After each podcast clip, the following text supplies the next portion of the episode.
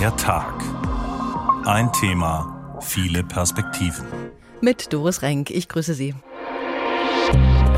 Too big to fail, zu wichtig, um zu scheitern. Durch die Fusion von Credit Suisse und UBS entsteht eine der größten internationalen Banken, ein absoluter Riese. Und schon fällt uns nichts Besseres ein, als diese Bank mit staatlichen Maßnahmen zu retten. Die deutschen Banken haben sich als robust erwiesen. Ja, ich freue mich, dass wir eine zweite führende Bank in Deutschland bauen können, einen echten Marktführer. Die Staatsbeteiligung hat die Commerzbank ganz sicher stabilisiert. Für Kumbanei stehe ich nicht zur Verfügung, aber Partnerschaft zwischen Politik, Wirtschaft und Gesellschaft ist die Grundlage der sozialen Marktwirtschaft. Und insofern muss man sagen, dass dieser Fall eigentlich einen Sündenfall darstellt. Ein Sündenfall. Man fragt sich, wie lange das noch so weitergehen kann. Es wird schlecht gewirtschaftet, man geht hohe Risiken ein und wenn es schief geht, dann wird der Steuerzahler zur Kasse gebeten. Auch im Bankensektor gibt es diese Unternehmen, die so groß sind, dass ein Pleitegehen noch schlimmer wäre, als die hohen Kosten einer Rettung zu tragen. Schließlich hängen an den Geldinstituten Pensionskassen und Versicherer und andere Banken. Bei der Commerzbank zum Beispiel ist der Staat seit der Bankenkrise der größte Einzelaktionär. Ein Ausstieg würde Milliarden vernichten. Ist es eine gute Idee, wenn der Staat zum Akteur in der Wirtschaft wird? Muss ein Crash wirklich mit allen Mitteln verhindert werden? Too big to fail. Welche Banken sind noch sicher? So haben wir heute getitelt. Too big to fail, zu groß, um zu scheitern, das klingt so schnöde. Friedrich Schiller hat es schöner gesagt in seinem Stück Die Piccolomini. Im fünften Akt spricht der junge Max Piccolomini eigentlich über Wallenstein, aber man kann sich unter dem Königlichen auch eine systemrelevante Bank vorstellen. Ich sehe ahnend die unglückselige Entwicklung nahen. Denn dieser Königliche, wenn er fällt, wird eine Welt im Sturze mit sich reißen.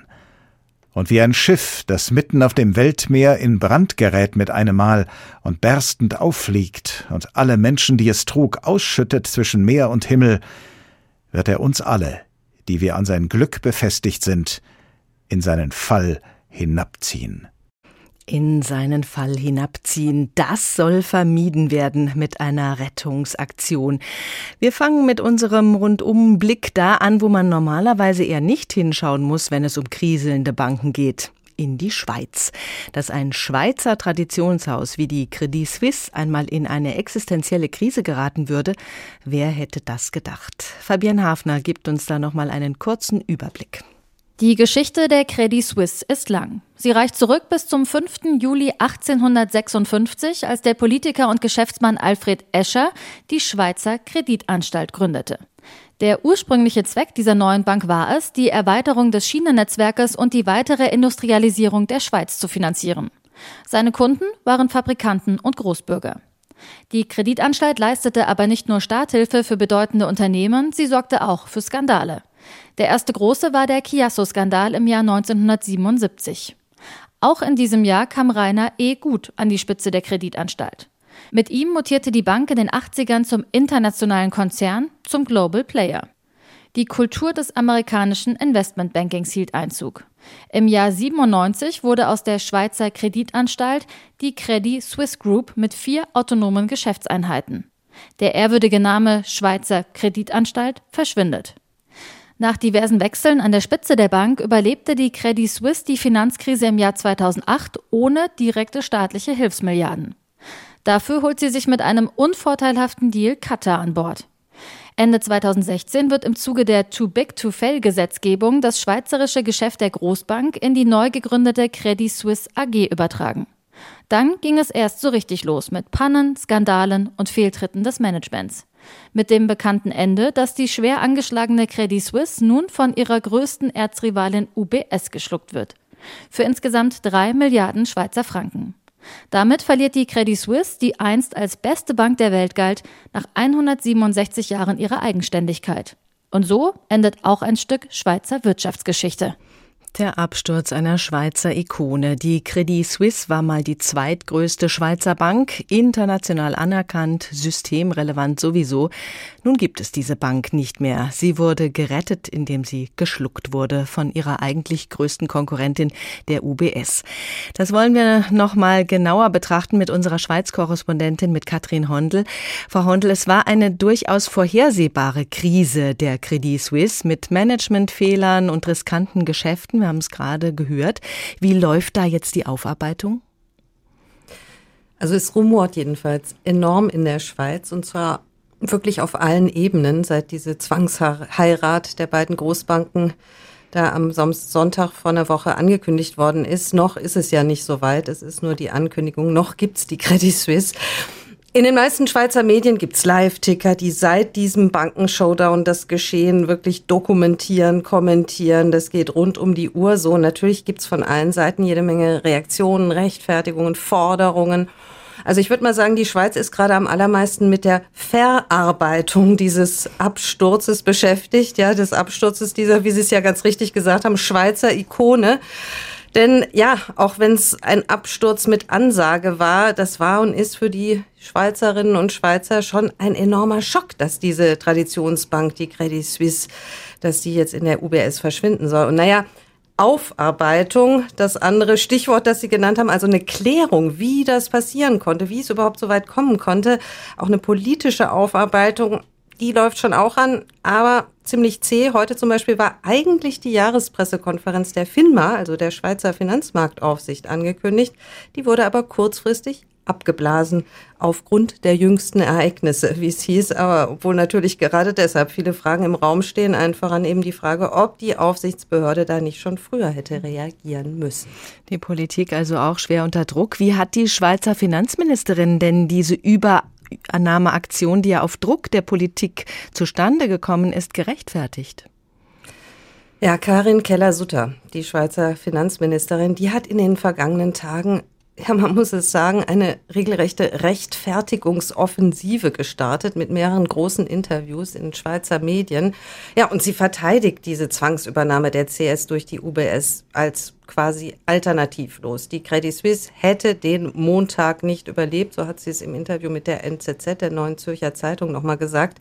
Alle anderen Optionen, also zum Beispiel eine zeitweise Verstaatlichung der Credit Suisse oder eine Sanierung oder irgendwie geordnete Abwicklung, äh, beziehungsweise eben ein Konkurs, das wären, so sagt die Finanzministerin, äh, viel, viel riskantere Optionen gewesen für alle, also Staat, Steuerzahler, die Schweiz als Finanzplatz und das internationale internationale Finanzsystem. Deshalb verteidigt sich die Schweizer Regierung jetzt auch wirklich vehement gegen äh, die Kritik, zum Beispiel auch, dass sie für diese hektische Rettungsaktion Notrecht angewandt hat. Ja, damit wurden ja zum Beispiel auch die Aktionäre übergangen, die sonst bei solchen Übernahmen ja ein Wörtchen mitreden dürfen und jetzt entsprechend sauer sind. Da könnten auch noch juristische Klagen kommen.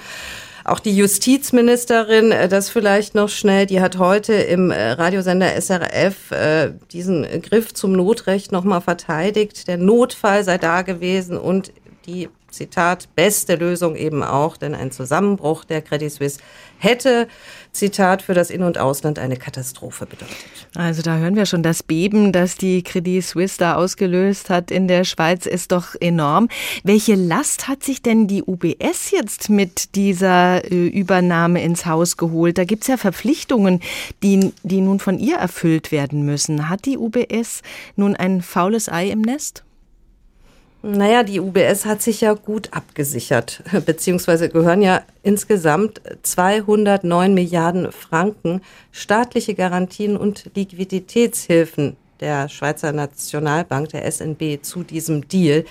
Und äh, viele Analysten und Beobachter sagen ja auch, dass das äh, eher ein super Schnäppchen war, ja, für die UBS, sich die einzige Rivalin für drei Milliarden einzuverleiben. Es gibt auch Leute, die haben ausgerechnet, dass die gar nicht drei Milliarden gezahlt hätten, sondern äh, letztlich 13 Milliarden bekommen hätten für diese Übernahme, ja.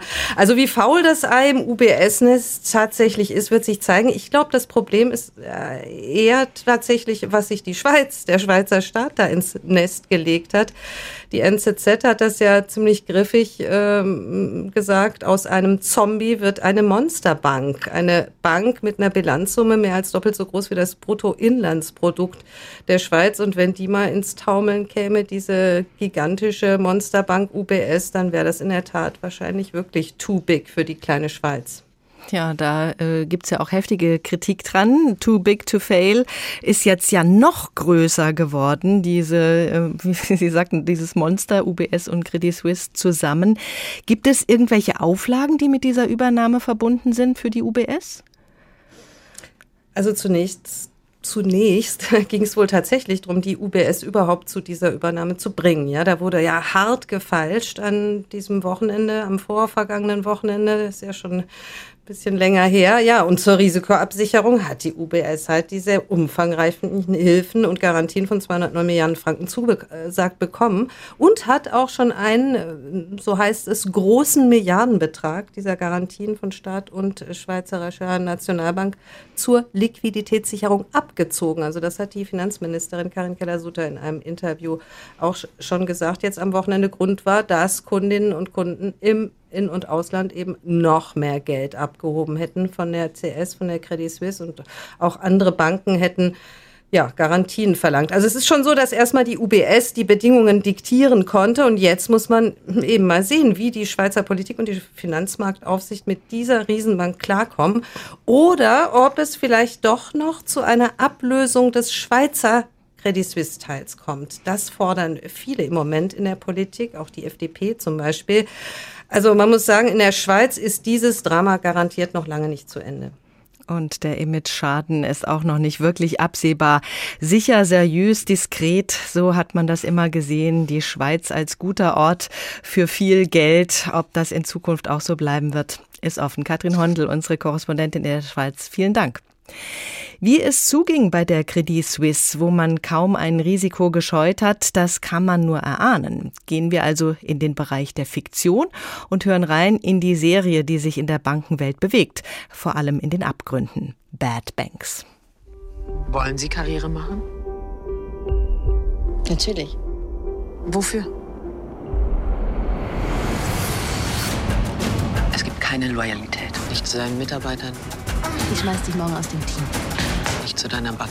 Lass dir was einfallen. Come on, let's do it. Klang das gruselig? Eigentlich ist eine einfache Zahl eine ehrliche Sache, weil sie für jeden was anderes bedeutet. Wohlstand. Ich will von Ihnen wissen, warum ich gefeuert werde. Ich krieg's gerade nicht hin. Ist nur ein Job. Status. Zeig mir, was du hast. Diese Belege sind krass. Die bringen Leute in den Knast. Anerkennung.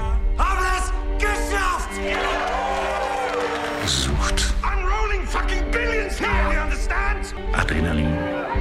Wenn das rauskommt, dann gehen wir in den Knast. Gier. Unsere Interessen haben jetzt eine Schnittmenge. Jeder hat einen eigenen Antrieb, eine eigene Zahl, die er immer weiter erhöhen will. Du lügst, okay? Und für die er bereit ist, alles zu tun. Er haut nächste Woche richtig rein. Und dann ficken wir die Glaube. Too big to fail. Welche Banken sind noch sicher? Der Tag. Ein Thema, viele Perspektiven.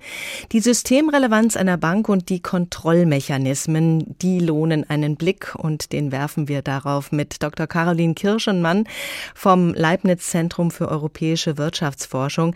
Frau Dr. Kirschenmann, wann ist eine Bank eigentlich too big to fail? Wer entscheidet das? Ja, da gibt's gar nicht so eine klare Trennlinie, das heißt eine Kennzahl, die man jetzt hier ansetzen könnte, sondern der Name Too Big to Fail ist eigentlich ein bisschen irreführend, weil es nicht nur um die Größe geht von, von Banken oder Finanzinstitutionen, sondern es geht eben auch noch um die Komplexität, es geht darum, wie vernetzt die Banken sind, in wie viel unterschiedlichen Rechtssystemen sie ihre Aktivitäten durchführen, wie ersetzbar sie auch sind in diesen Aktivitäten auftreten. Das heißt, es ist ein, ein ganzes äh, Sammelsurium an Kennzahlen, die man hier ranzieht. Wenn man jetzt zum Beispiel versucht, das zu messen und, und ähm, das tun die Regulatoren und die Aufseher, also zum Beispiel bei der Bank für internationalen Zahlungsausgleich wird eben aus diesen verschiedenen äh, Komponenten, die ich gerade genannt habe, werden Maßzahlen herangezogen und daraus wird ein Index gebildet. Mhm. Ähm, aber wenn man so ein bisschen breiter geht, jetzt ohne sich irgendwie an Kennzahlen ähm, festzuhalten, dann versteht man generell eben darunter Banken, die so signifikant sind, dass wenn sie pleite gehen, eben eine ja, weltweite Finanzkrise hervorgerufen wird. Und dann würde eben eine Rettung anstehen. Was bedeutet das denn für die Banken, die nicht in dieses System fallen? Versuchen die dann ihre Aktivitäten auch so auszuweiten, dass sie damit reinkommen in diesen Art Rettungsschirm? Ja, das ist ein Vorwurf oder ein Argument, das auch immer hervorgebracht wurde gegen diese Listen von Banken. Man kann ja jetzt überall bei den Regulatoren oder den Aufsehern Listen finden, welche Banken die besonders systemrelevanten sind. Das heißt, wenn eine Bank jetzt gerade unterhalb dieser Gruppe ist, äh, dann hat sie natürlich einen Anreiz, beispielsweise nach einem Partner zu suchen, der sie übernimmt, damit sie dann in diese größere Kategorie fällt und damit eben auch unter diese Banken, die sehr viel wahrscheinlicher dann gerettet werden. Wenn sich eine Bank sicher fühlt im Too Big to Fail System, was bedeutet das denn für deren Geschäftspolitik? Die Manager haben einen Anreiz, höhere Risiken einzugehen, weil sie wissen, dass sie am Ende letztendlich dafür nicht gerade stehen müssen. Also wenn es gut läuft, dann gehen die Gewinne an die Bank, an die Aktionäre, in Form auch natürlich von Gehaltszahlungen an, an die Manager. Und wenn es eben nicht gut läuft, dann übernimmt ein anderer im der Regel ist es der Staat, also die, die Steuerzahler eben das Risiko hier. Das ist dann eher kritisches zu diesem System Too Big to Fail. Welche Argumente gibt es denn dafür? Was verspricht man sich eigentlich davon? Banken spielen ja, sagen wir mal, eine besondere Rolle in der Wirtschaft und auch für die Wirtschaft. Also sie sind diejenigen, die zum einen den Zahlungsverkehr aufrechterhalten und durchführen. Das heißt, sie sind tatsächlich die Grundlage für jeden auch internationalen Handel, der stattfindet. Also alle Zahlungen, die hier geleistet werden, damit eben Handel stattfindet, laufen über die Banken. Und hier spielen auch die großen Banken eine wichtige Rolle, weil die haben Verbindungen zu vielen kleineren Banken und ermöglichen ebenso weltweite Zahlungen. Das heißt, dieser Zahlungsverkehr soll eben nicht zusammenbrechen, damit weiterhin die Wirtschaft läuft läuft, dann ist es so, dass Banken äh, ja auf der einen Seite für viele eben ja die, sozusagen die Aufbewahrung ihrer Ersparnisse darstellen. Das heißt, ganz viele, auch kleinere Anleger haben ihre Ersparnisse dort, die sollen geschützt werden, wobei die auch speziell durch die Einlagensicherung ja bei kleineren Beträgen geschützt sind. Und dann sind die Banken auch die Finanzierer der Wirtschaft. Das heißt, all diese essentiellen Tätigkeiten sollen eben aufrechterhalten bleiben. Und was noch besonders ist bei diesen großen Banken, ist eben meistens ihre Vernetzung. Das heißt, Banken sind über Ländergrenzen hinweg vernetzt und man möchte äh, Dominoeffekte, also letztendlich Kollateralschäden verhindern. Und deshalb war es ja im Fall der Credit Suisse auch so, dass beispielsweise Frankreich da ähm, auch gesagt hat, äh, da muss was passieren, ne? diese Bank muss gerettet werden. In der akuten Situation und so wie das System eben jetzt ist, ist ja letztendlich gar kein Weg daran vorbeigeführt, dass die Bank gerettet wurde. Denn es wird immer argumentiert, wenn so eine große Bank fällt, dann hat das so große Auswirkungen, dann wird das eine globale Finanzkrise nach sich ziehen und das muss unbedingt verhindert werden. Aber ähm, Sie haben ja gesagt, die Risikobereitschaft ist bei diesen Banken möglicherweise höher, weil man eben nicht selber gerade stehen muss, sondern dann Geld des Steuerzahlers mit ins Spiel kommt. Gibt es denn ein Problembewusstsein für diese Nachteile von Too Big to Fall bei den Entscheidern, also zum Beispiel im Basler Ausschuss, der ja Empfehlungen für die Bankenregulierung ausspricht? Ja, einerseits muss man schon sagen, dass seit der Finanzkrise ist ja viel passiert ähm, an der Regulierungsfront. Das heißt, Insgesamt Banken müssen mehr Eigenkapital vorhalten, sie müssen auch mehr Liquidität vorhalten.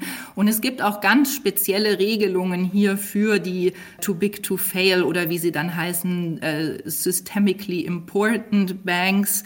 Ähm, also die müssen hier extra Puffer noch bereithalten. Das heißt, es, es ist schon klar, dass es diese besonderen Banken sozusagen gibt und dass die auch ein besonderes Risiko in sich tragen.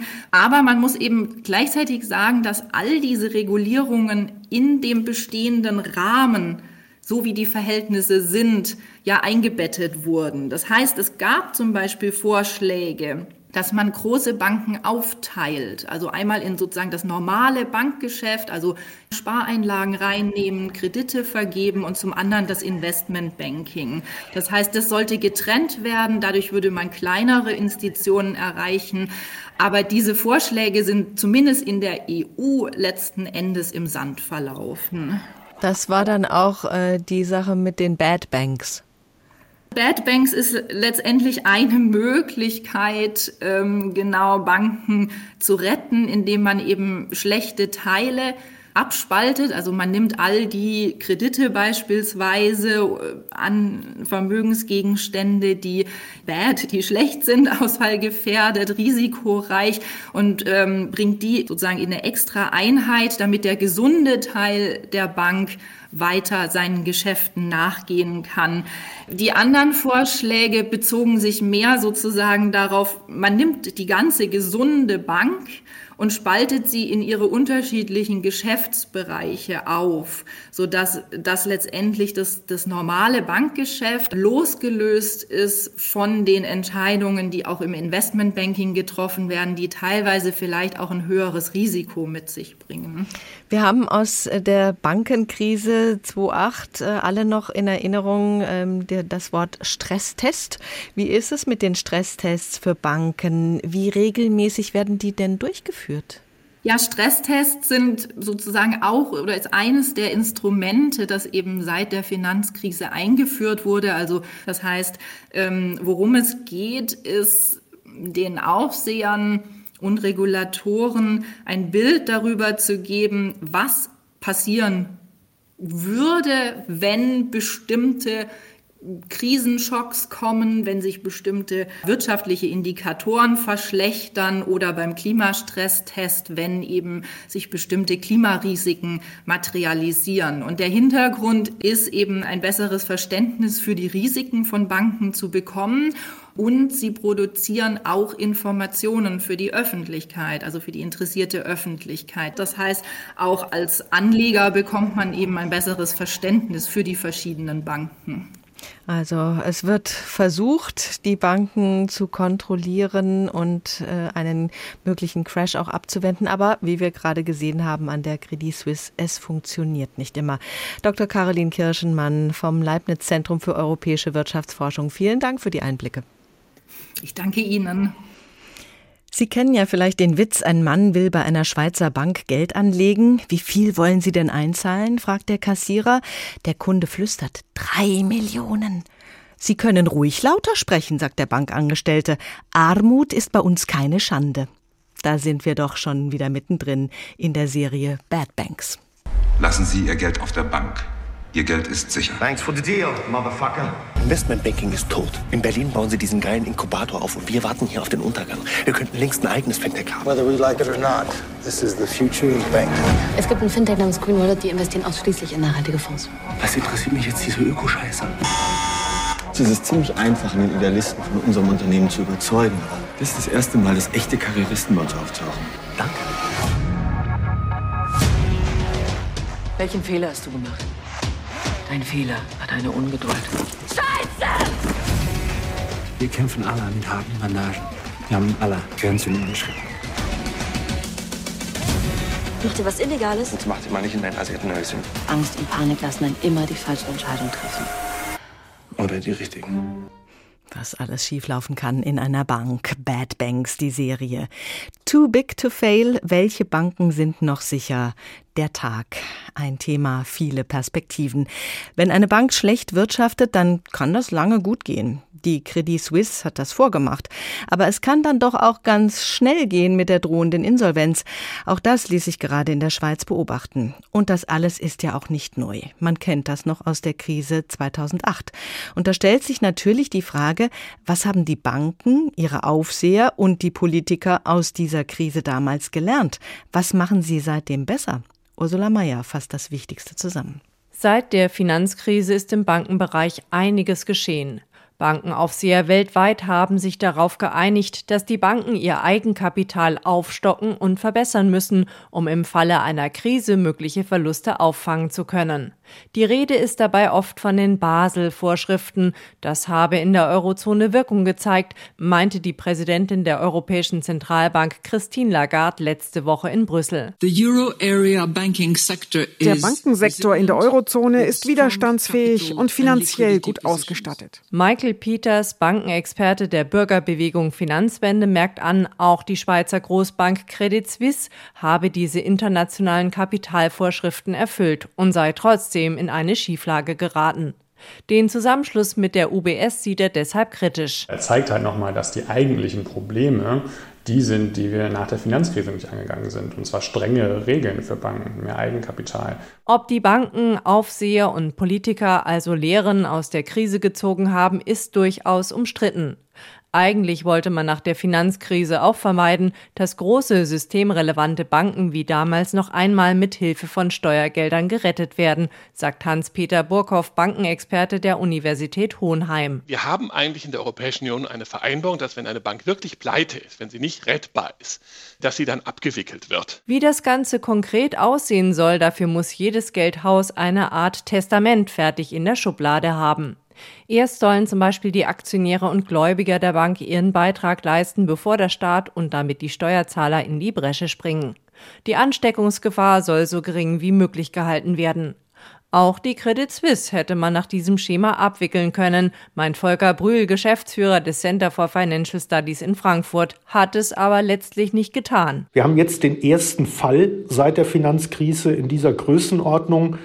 Und schon fällt uns nichts Besseres ein, als diese Bank mehr oder weniger mit staatlichen Maßnahmen zu retten. Denn ohne diese wäre eine Übernahme durch die UBS nicht möglich. So habe man sich zwar seit der Finanzkrise viele Gedanken gemacht, aber wenn es hart auf hart komme, bliebe alles beim Alten. Der Frankfurter Finanzexperte Jan-Peter Kranen sieht bei der Bankenregulierung sogar noch eine hochgefährliche Lücke, die man seit der Finanzkrise noch nicht angegangen ist. Es geht um die gesetzliche Einlagensicherung. Momentan seien pro Person 100.000 Euro geschützt, meint Kranen, aber das reiche nicht. Wir haben Einlagen, und zwar von großen Einlegern, nämlich Unternehmen, die ihre laufenden Umsatzkonten bei den Banken führen, die nicht gesichert sind und deswegen bei dem ersten Anzeichen von Gefahr abgezogen werden. Und das bringt dann die Banken selbst in die Krise. Diese Lücke müsse man schließen und die Einlagensicherung ausweiten. Nur so könne man einen Bankrun in Zukunft verhindern. Darüber macht man sich auch bei Attac Gedanken der globalisierungskritischen Nichtregierungsorganisation, welche Folgen der ausufernde Kapitalismus dort haben kann, beziehungsweise generell haben kann. Das ist Thema dort, wie man große Verluste für Steuerzahler und Bankkunden vermeiden könnte, wenn systemrelevante Unternehmen gerettet werden müssen. Alfred Eibel ist Finanzexperte bei Attac. Herr Eibel, im Falle der Lufthansa-Rettung hat der Staat am Ende ja sogar Gewinn gemacht. Krisenrettung bei eigentlich wirtschaftlich solide dastehenden Unternehmen. Das kann sich also sogar rentieren. Wie sieht das bei den Banken aus? Ist das immer ein Verlustgeschäft? Nein, ist nicht äh, immer ein Verlustgeschäft. Selbst bei der großen Finanzkrise 2008 ist die amerikanische Zentralbank, die Fed, mit am Ende mit einem Gewinn herausgekommen, im Gegensatz zu Deutschland, die aufgrund ungeschickter Bankenrettungsstrategien dann doch auf Kosten der Steuerzahler erheblich draufzahlen mussten. Also es kommt darauf an, wie man es macht. Und die Frage ist gerade bei Banken, weil es da oft sehr schnell geht, wann man einsteigt. Äh, aber heißt nicht unbedingt, dass das dann auf Kosten der Steuerzahler gehen muss. Wobei jetzt für die aktuelle Krise eine erste Zahl vorliegt. Die amerikanische Einlagensicherungsbehörde hat gesagt, dass sie die Insolvenz der Silicon Valley Bank 20 Milliarden Dollar kostet. Also hier haben wir schon eine erste Zahl, wo eben jetzt nicht der Steuerzahler, sondern die Gemeinschaft der Banken und damit letztendlich die Kunden der Banken 20 Milliarden Dollar aufbringen müssen zur Abwicklung der Insolvenz der Silicon Valley Bank. Vertrauen der Kunden ist ja immens wichtig. Ein Bank Run, also wenn alle Kunden ihr Geld abziehen, das bringt jede Bank in Schwierigkeiten, denn sie hat ja gar nicht das Kapital, um alle auszubezahlen.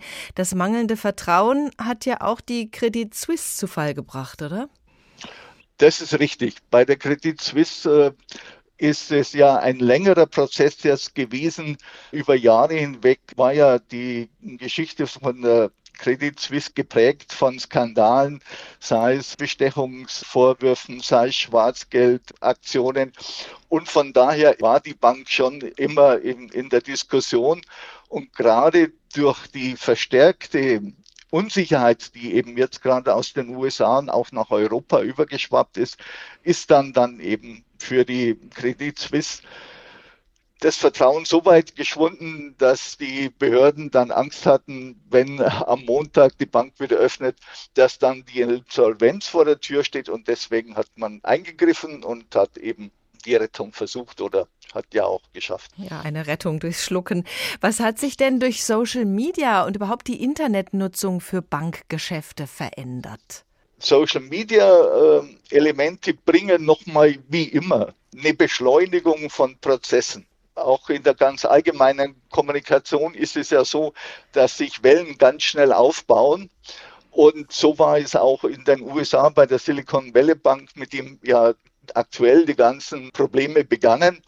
Da ist es so, die Kunden äh, waren schwerpunktmäßig Unternehmen aus der Start-up-Szene, die sind natürlich geübt im Umgang mit äh, Social Media. Und das hatte dann zur Folge, dass nachdem die ersten Gerüchte aufgetaucht sind, das sehr schnell weitergegangen wurde. Und so haben innerhalb von ein paar Stunden die Einleger über 40 Milliarden Dollar abgezogen. Und das äh, kann keine Bank verkraften. Da würde auch ganz große systemrelevanten Banken würden in die Knie gehen.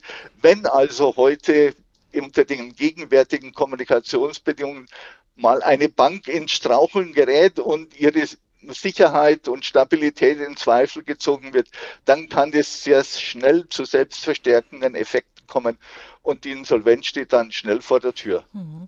Wir haben ja in Deutschland eine gesetzliche Einlagensicherung von 100.000 Euro. Ist diese Größenordnung eine gute Idee? Für Sparer reicht das im Normalfall, für Unternehmen ja eher nicht.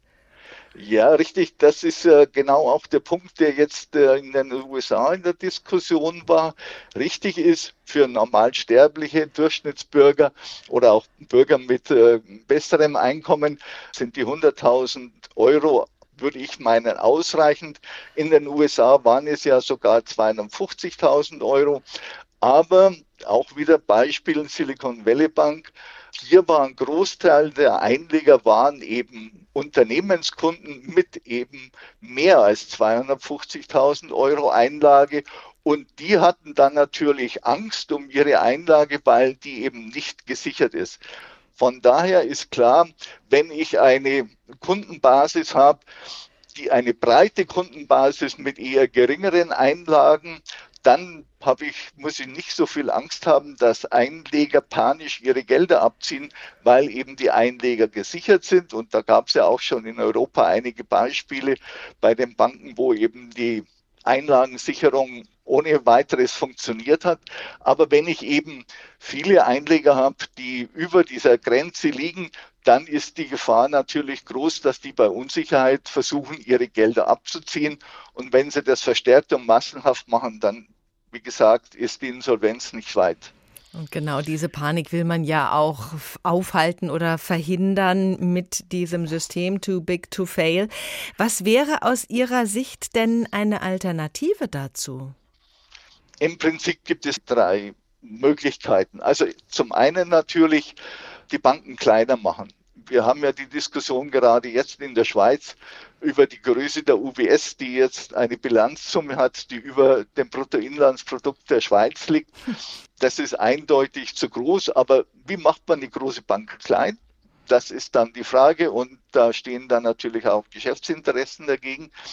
Das ist der eine Punkt und die zwei anderen wichtigen Punkte sind zum einen Eigenkapitalausstattung äh, verbessern. Wir haben ja die Situation, dass zum Beispiel die Deutsche Bank, um nur ein Beispiel zu nennen, ein Eigenkapital aktuell in der Höhe von 3,8 Prozent hat. Das heißt, wenn auf der Aktivseite, auf der Seite der Wertpapiere und Kredite, die die Bank hat, ein Einbruch von mehr als 3,8 Prozent passiert und sie den auch realisieren muss, dann ist sie insolvent. Das hm. ist viel zu wenig. Die Forderung, die breite Forderung aus der kritischen Ecke ist, dass bis mindestens 10 Prozent sein sollten.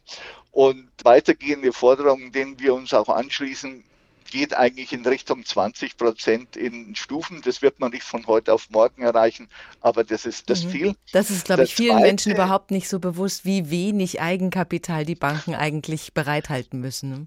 Richtig, genau. Das heißt also, für 100 Euro, mit denen die Bank wirtschaftet, hat sie nur äh, 3,7 Euro eigenes Vermögen eingebracht.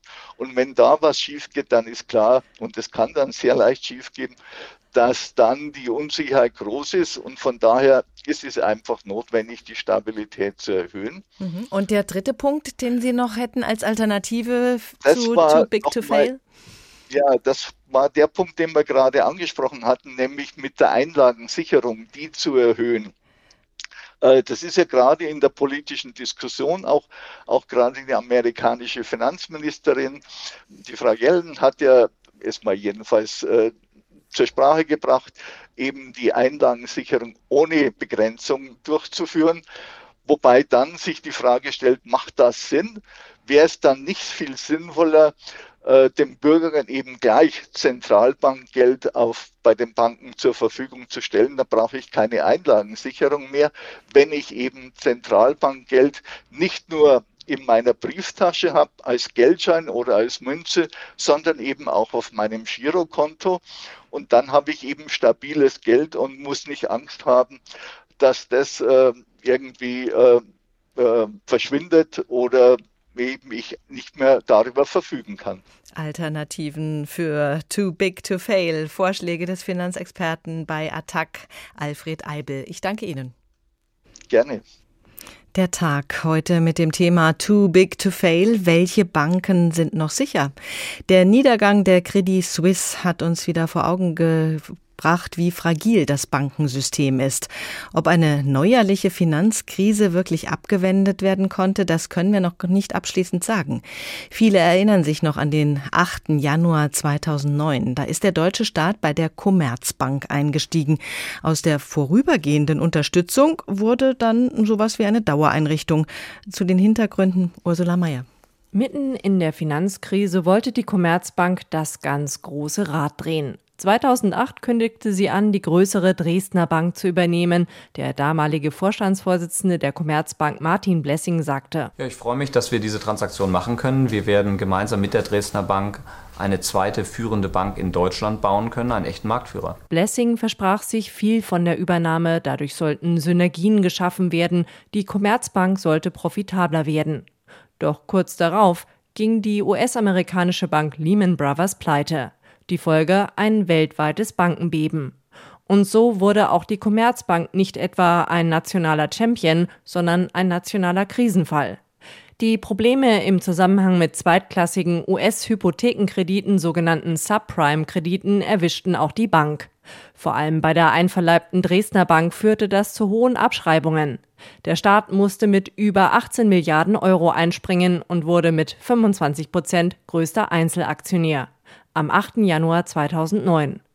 Er hätte den neu entstandenen Bankenriesen auch nicht hängen lassen dürfen, findet rückblickend der Frankfurter Wirtschaftsrechtler Christoph Schallast. Auch in den USA und in anderen, sage ich mal, großen europäischen und auch nicht-europäischen Ländern hat der Staat die wichtigsten Banken durch Eingriffe, durch Refinanzierung, durch Unterstützung, Liquidität und ähnliches gerettet.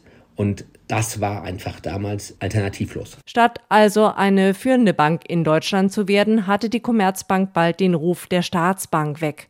Und in der Tat entsandte der Bund eigene Leute in den Aufsichtsrat der Bank. Außerdem hatte man an die gerettete Commerzbank durchaus Erwartungen. Sie solle helfen, die Wirtschaft besser mit Krediten zu versorgen, aber insgesamt habe sich der Staat eher zurückgehalten, meint Christoph Schallast von der Frankfurt School of Finance. Die Staatsbeteiligung hat die Commerzbank in den letzten Jahren ganz sicher stabilisiert und auf der anderen Seite hat sich das Bundesfinanzministerium bis heute nicht entscheiden können, seine Anteile zu verkaufen. Dies wäre ja möglich. Sie könnten jederzeit ihre Anteile verkaufen, müssten dann allerdings einen nicht unerheblichen Verlust in Höhe von über drei Milliarden Euro realisieren. Denn stieg der Bund damals noch zu einem Aktienkurs von 26 Euro ein, sind die Papiere mit aktuell rund 9 Euro nur noch einen Bruchteil davon wert. Immerhin gilt die Commerzbank nicht mehr als Sanierungsfall. Nach einem strikten Sparprogramm hat die Bank 2022 unter dem Strich einen Gewinn von 1,4 Milliarden Euro erzielt. Und nachdem sie zwischenzeitlich aus dem DAX geflogen war, konnte sie sich mittlerweile dorthin zurückkämpfen. Bei einer Feierveranstaltung an der Frankfurter Börse Anfang des Jahres sagte der aktuelle Commerzbank-Chef Manfred Knof, Wir stehen jeden Tag auf für die Eigenständigkeit der Commerzbank. Alle meine Mitarbeiterinnen und Mitarbeiter arbeiten dafür jeden Tag. Knof schloss damit neue Übernahmen oder Fusionen vorerst aus. Es könnte aber auch als Botschaft Richtung Berlin verstanden werden, die schützende Hand des Staates werde nicht mehr gebraucht.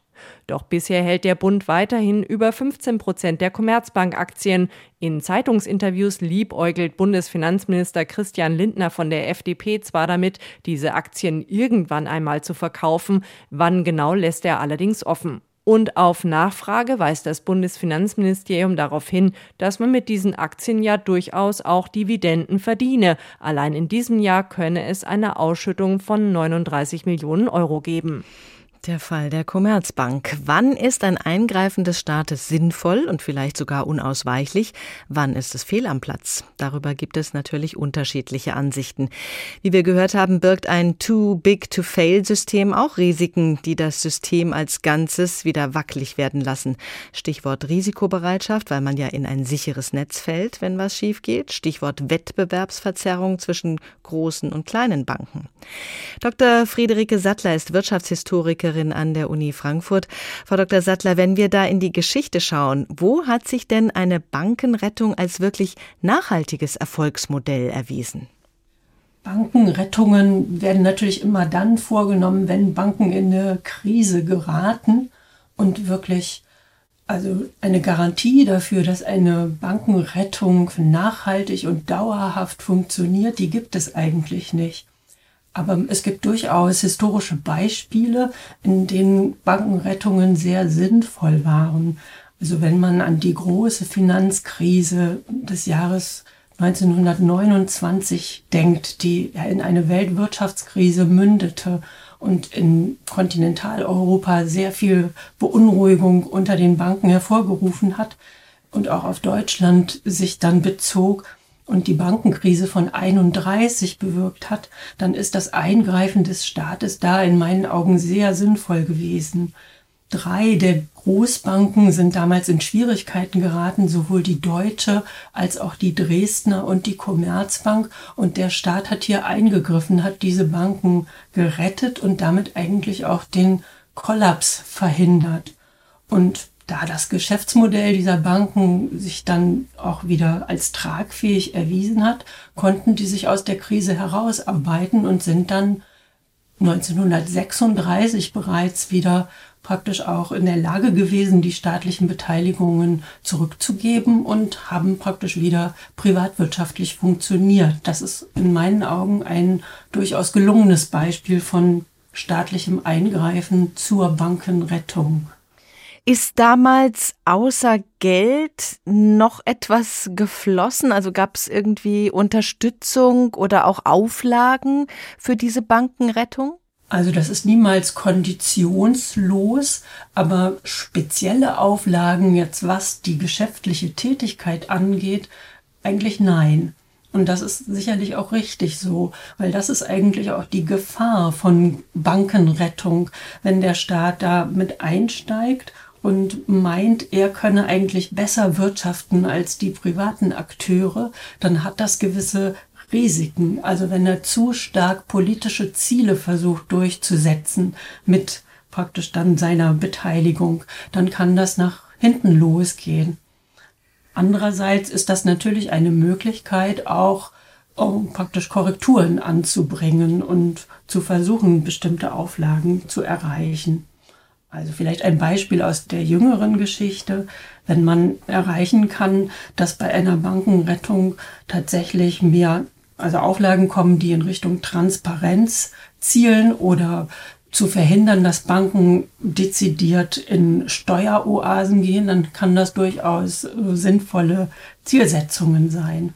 Wir hatten ja gerade vom Beispiel Commerzbank gehört. Kein Finanzminister hat sich bisher dran getraut, die Beteiligung des Staates da wieder aufzugeben.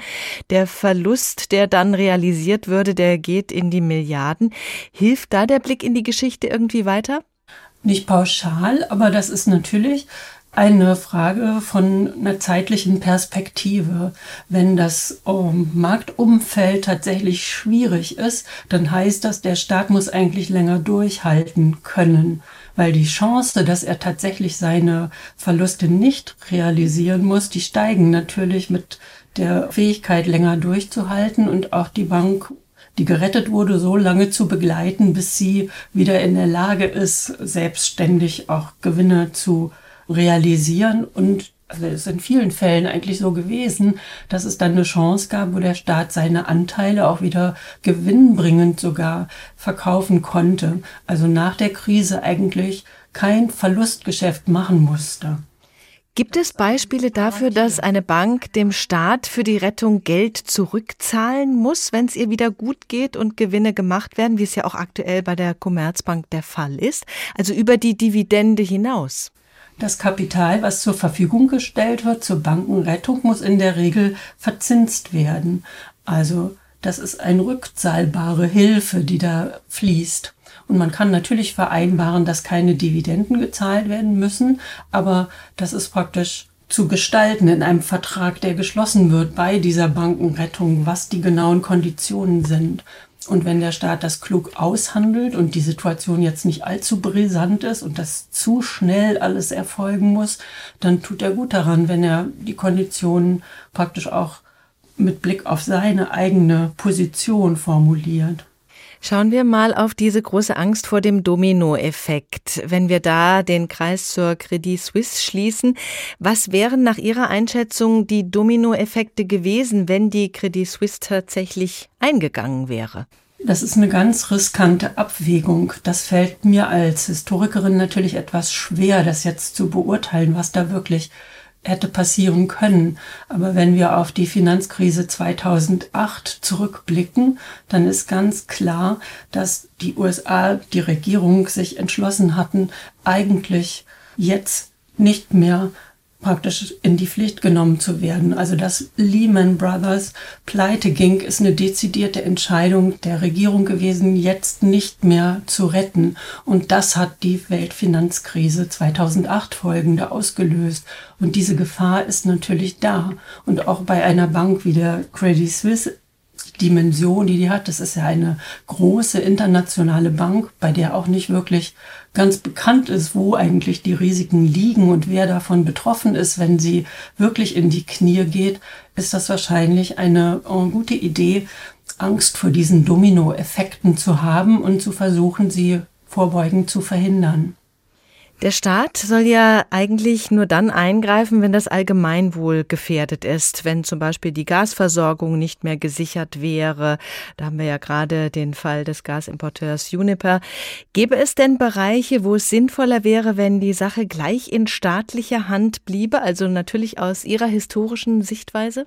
Das ist tatsächlich sehr lohnenswert, da einen Blick in die Geschichte zu tun. Also auch die Geschichte der Bundesrepublik zeigt eigentlich, dass viele Bereiche, die der Grundversorgung dienen, also Gasversorgung, Elektrizitätsversorgung, Bahn, Post, vielleicht auch Luftfahrt und äh, Schifffahrt, also zu großen Bereichen in staatlicher Hand gewesen sind und erst im beginnend in den 60er Jahren dann entweder teilprivatisiert oder auch ganz privatisiert wurden.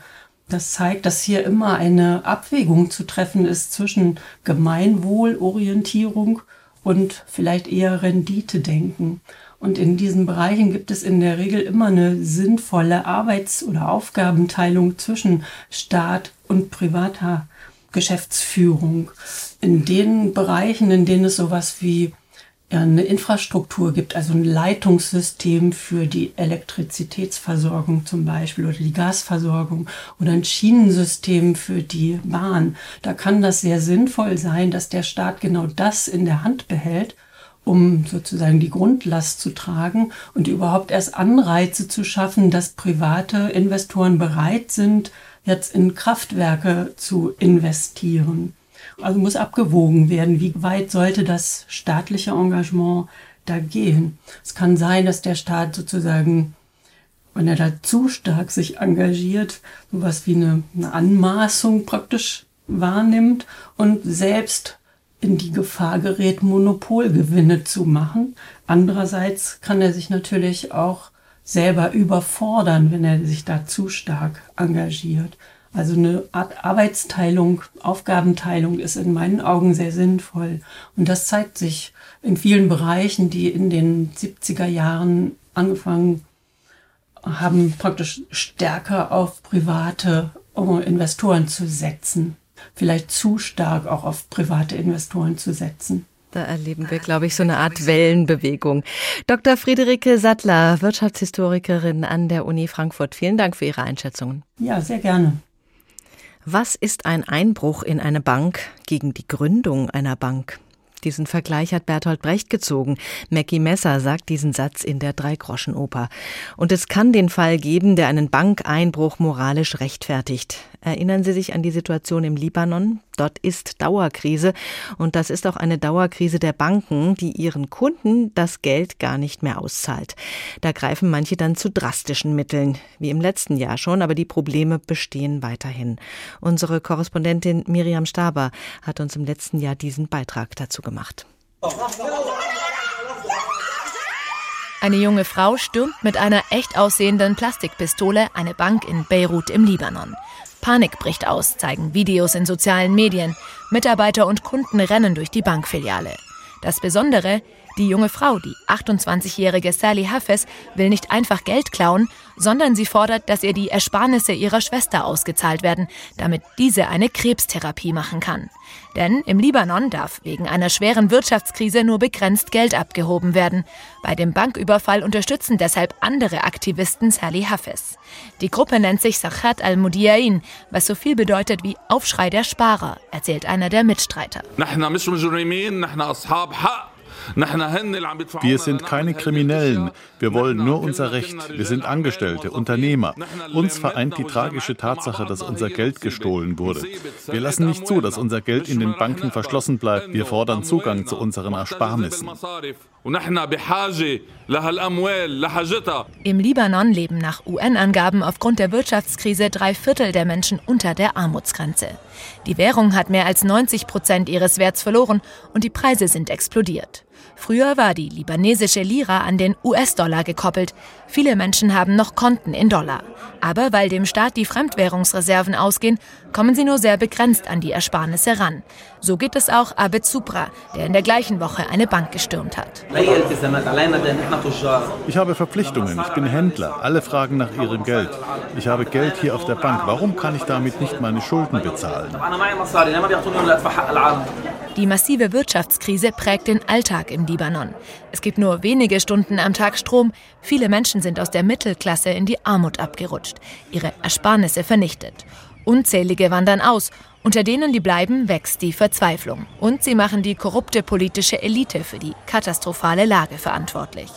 Deshalb jubeln viele Libanesinnen und Libanesen den Bankräubern zu, wie auch im arabischen Sender Al-Hadar. Wenn ich Geld auf der Bank hätte, würde ich dasselbe tun. Es gibt hier keine Arbeit, kein Geld, kein Essen, kein Benzin. Wie sollen wir denn leben? Ich solidarisiere mich mit den Bankräubern, denn ihr Geld wurde gestohlen. Was sollen sie denn machen? Wenn ich 1000 Dollar auf der Bank hätte, und Sie sie mir nicht geben würden, dann würde ich auf jeden Fall das Gleiche tun oder sogar noch mehr. Die libanesische Politik und auch die Justiz verurteilen die Überfälle, weisen auf die Strafbarkeit der Aktionen hin. Nach sieben Banküberfällen innerhalb einer Woche bleiben auch erst einmal alle Banken drei Tage lang geschlossen. Aber viele der Bankräuber wurden zwar kurzzeitig festgenommen, inzwischen jedoch wieder freigelassen. Sie hatten ja schließlich auch nur ihr eigenes Geld geklaut. Die Banküberfälle im Libanon, das Problem besteht dort immer noch. Too big to fail. Welche Banken sind noch sicher? Der Tag, ein Thema, viele Perspektiven. Banken haben gelernt aus den Krisen, aber die Kunden lernen auch und Kunden können jede Bank zu Fall bringen, wenn sie alle gleichzeitig ihr Geld ausbezahlt haben wollen. Das haben wir gehört. Unsere Sendung finden Sie wie gewohnt auf hr2.de und hrinforadio.de und natürlich auch in der ARD Audiothek. Wenn Sie unseren Newsletter noch nicht abonniert haben sollten, Dazu ist jederzeit Gelegenheit, ebenfalls auf unseren Homepages. Da bekommen Sie zusätzliche Informationen und einen guten Überblick über die Themen, die wir geplant haben. Mein Name ist Doris Renk. Schönen Tag.